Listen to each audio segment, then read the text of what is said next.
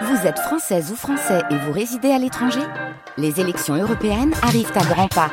Rendez-vous le dimanche 9 juin pour élire les représentants français au Parlement européen. Ou le samedi 8 juin si vous résidez sur le continent américain ou dans les Caraïbes. Bon vote bienvenue sur France Bleu Alsace mercredi matin. Il est 7h30, euh, le ciel alsacien chargé au Rhin comme barin. Il y a des nuages un peu partout et peut-être quelques gouttes de pluie. Cet après-midi, ça devrait s'atténuer avec l'espoir d'apercevoir le soleil de 4 à 8 au thermomètre ce matin jusqu'à 15 au meilleur de l'après-midi. L'actualité, c'est avec vous Théo Baucher. Un adolescent a été mis en examen à Strasbourg pour tentative d'assassinat sur son père. Il a porté plusieurs coups de couteau à son père dimanche. L'homme n'a subi que des plaies peu profondes. Le fils a été arrêté. Il n'a pas d'antécédents judiciaires. Mais selon son avocat, il ne supportait plus les violences que le père infligeait à la mère. Maître Francis Metzger assure que le jeune homme n'a pas eu d'intention de tuer.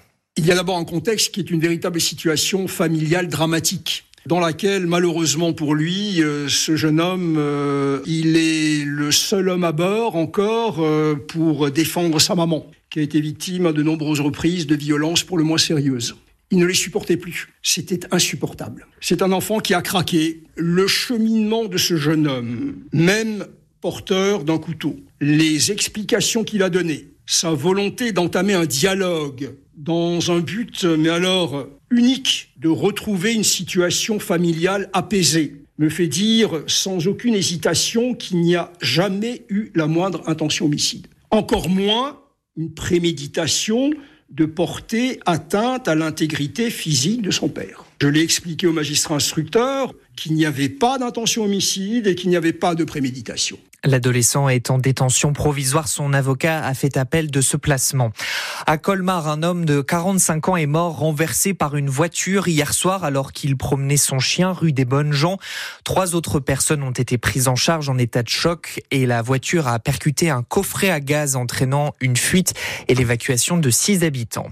Quatre personnes ont été légèrement brûlées à Célestat dans l'incendie d'un appartement de la rue du Babil. Elles ont été hospitalisées. Les pompiers ont pu éteindre le feu et six voisins ont été relogés par la commune. Un hommage national est rendu à une figure de notre histoire. La mémoire de Robert Badinter est saluée lors d'une cérémonie devant le ministère de la Justice à Paris. Emmanuel Macron prononcera un discours et il se dit favorable à l'entrée au Panthéon du fervent opposant à la peine de mort. Si vous devez prendre le train ce week-end, ça s'annonce bien compliqué. Deux syndicats de contrôleurs appellent à la grève demain soir et jusqu'à lundi.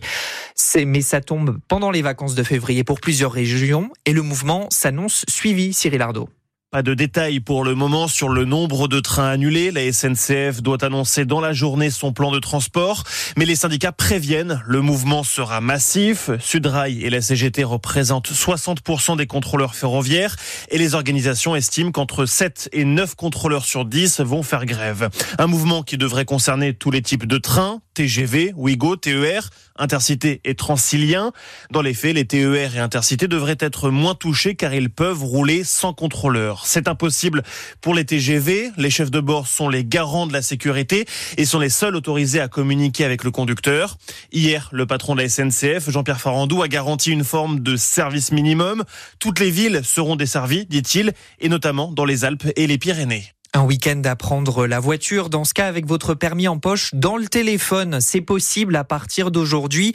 Il faut simplement avoir sa carte d'identité au format électronique et vous pourrez mettre donc le permis de conduire sur l'application France Identité. La ville de Mulhouse propose de faire baisser la taxe foncière. La diviser par deux même à partir de l'année prochaine, mais uniquement pour ceux qui feront des travaux de rénovation énergétique dans leur logement.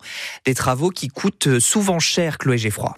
C'est le constat de Claudine Bertrand, la directrice de l'Union nationale des propriétaires immobiliers du Haut-Rhin, qui salue ce coup de pouce de la municipalité. On trouve que c'est très bien que c'est un effort euh, vers les propriétaires de biens immobiliers sur le secteur. Mulhouse est quand même une ville où euh, l'immobilier euh, est relativement ancien. Des fois, les propriétaires baissent les bras. Alors justement, combien ça coûte une rénovation énergétique? Les chiffres qu'on entend, qui ne sont pas cités par moi, mais qui sont cités par les organismes qui subventionnent les travaux comme Octave, on parle aujourd'hui de 700 à 800 euros le mètre carré, une rénovation énergétique complète. Rénovation énergétique complète, c'est-à-dire isoler un toit, des murs, des fenêtres ou encore remplacer une vieille chaudière.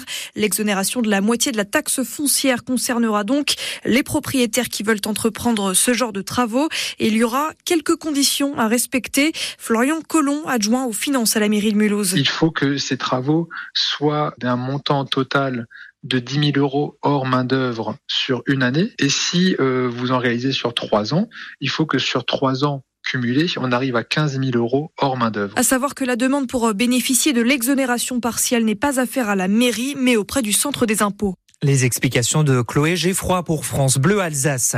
C'est la belle histoire de cette Saint-Valentin. Une bague de fiançailles perdue à Strasbourg a retrouvé son propriétaire plusieurs semaines après grâce à une minutieuse investigation de la police. On vous explique ça dans le journal de 8 heures et sur francebleu.fr. Frustré peut-être de voir les couples réunis pour la fête des amoureux, vous décidez de passer le pas du site de rencontre. Eh bien, cet univers est truffé d'arnaques. C'est ce que nous allons voir avec l'invité de France Bleu Alsace 7h45. Juliette Bourne-Dubost, elle est juriste au Centre européen des consommateurs de Kiel. Et dites-nous si vous avez déjà testé les, les sites de rencontres ou euh, est-ce que c'est tout simplement impossible pour vous euh, Rédhibitoire, non, euh, l'amour ne se fait pas en ligne sur les sites ou les applis. On attend vos témoignages au 03 88 25 15 15. Et comme souvent, la Saint-Valentin tombe un soir de Ligue des Champions. Le PSG face au Basque de la Real Sociedad pour les huitièmes de finale. Le coup d'envoi est à 21h. Et en handball, le SATH va jouer à Nice à 20h30 pour la 16e journée de D1. Éternel